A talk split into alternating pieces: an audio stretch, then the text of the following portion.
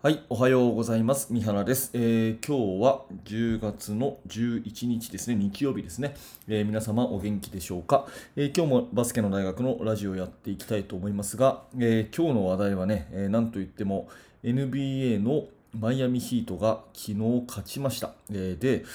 ジミー・バトラーがすごすぎるので、えーちょっとね、その話をさせてもらいたいと思います。多分これ聞いてる方でも NBA 好きな方いると思うんですが、まあ、私は NBA 大好きで、えー今 NBA ファイナルね、レイカーズとヒートの決勝、ファイナルということでやってますよね。で、レイカーズはあと1個勝てばもう優勝と。まあ、マイアミヒートは、えー、3 1, 1勝3敗かな。マイアミヒートが1回しか勝ってなくて、えーもう3回負けてるというところで、もうここで負けたらシーズンが終了、レイカーズの優勝が決定という土壇場の試合でですね、まあ、昨日なんとか、えー崖っぷちのヒートが勝ったということなんですが、まあ、そのエースのジミー・バトラーがすごすぎるんですね。で何がすごいかっていうと、まず得点がですね、えー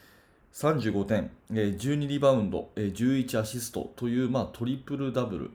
をまた達成したと、まあ、これファイナルで2回目なんですけど、達成したということ以上に私が驚いたのは、出場が47分と、47分出場ですよ。1分しか休んでないんですね。でこれはね、えーと、プロの世界では、まあ、普通考えられないことですね。あのまあ、今、バスケット界全体で、まあ、タイムシェアっていう考え方が、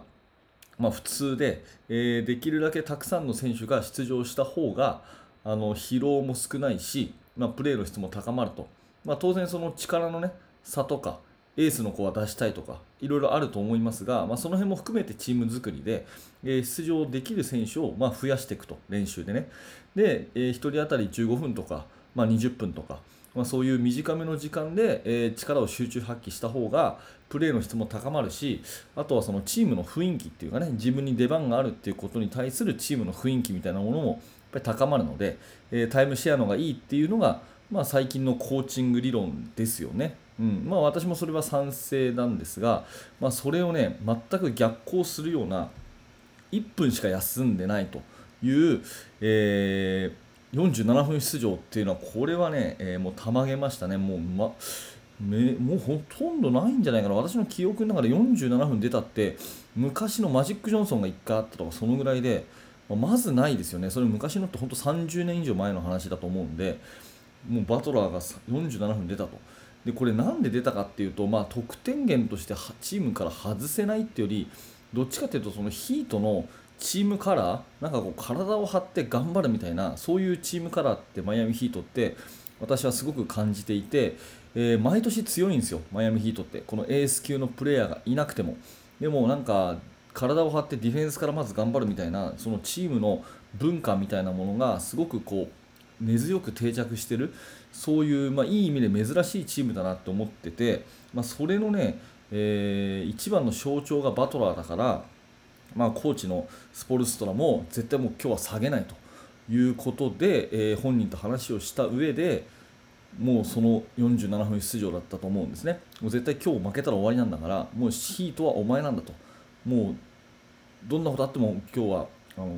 出すからねという話は絶対あったと思うんですよ。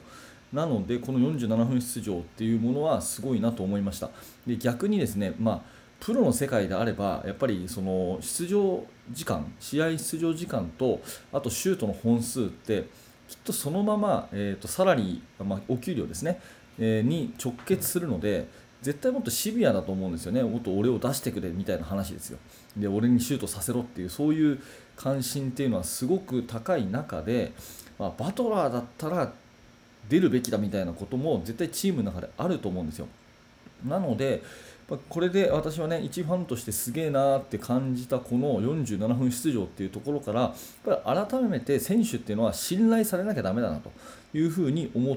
たわけですね。うんまあ、例えば、私はよく、ね、言うことなんですけども、やっぱコートでの成果は日常生活での成果そのものだと思うし、ぱり日常生活をダラダラしてる人っていうのはコート上でいいパフォーマンスは絶対できないというふうに思うので、うん、あの日頃のね、えーまあ、学生で言えばあの挨拶とか返事とかね整理整頓とかそういったところでちゃんと心を整えて、えー、しっかりやるべきことをやってでバスケットもできるようになるっていうふうに思ってるので、まあ、そういうところだったりそういうのがやっぱ大事だなと思ってます。できっとまあプロの、ね、NBA の選手なんで、まあ、そういう日常生活面というよりはプレーを通じての信頼なのかもしれませんが、まあ、どちらにしてもねそのプレーそのものでは測れないようなそういう信頼感が、えー、きっとヒートの中にはあった、バトラーにはあったっていうことは、まあ、想像できるかなというふうに思うのでやっぱり選手はねただうまいとか、えー、すごいとか強いとかっていうよりも周りに信頼されるっていうことがすごく大事で、えー、まあ、その信頼を勝ち得た、えジミー・バトラーは昨日体を張って、えなんとかヒートのまあ、負け、えー、レイカーズの優勝を阻止したというすごい試合だったなというふに思います。まあ、試合自体ももちろん接戦で、えー、ものすごく面白い、もう本当に1秒1点を争うような試合だったので、え、今ね、えー、とネットでね、あのー、Twitter とか YouTube とかでハイライトを見ることできますので、まあ、これをね、知ってね、あこれを、あの今日この放送を聞いてあそんなすごい試合だったんだっていう方はぜひね、えー、ちょっとチェックしてみてください、え、やっぱり選手は信頼されるべきだと。で信頼を得たジミー・バトラーはたった1分しか休まず47分出場して、え、ヒートの崖っぷちの状況から勝ちをもぎ取ったという、まあ、すごいなというそんなお話です。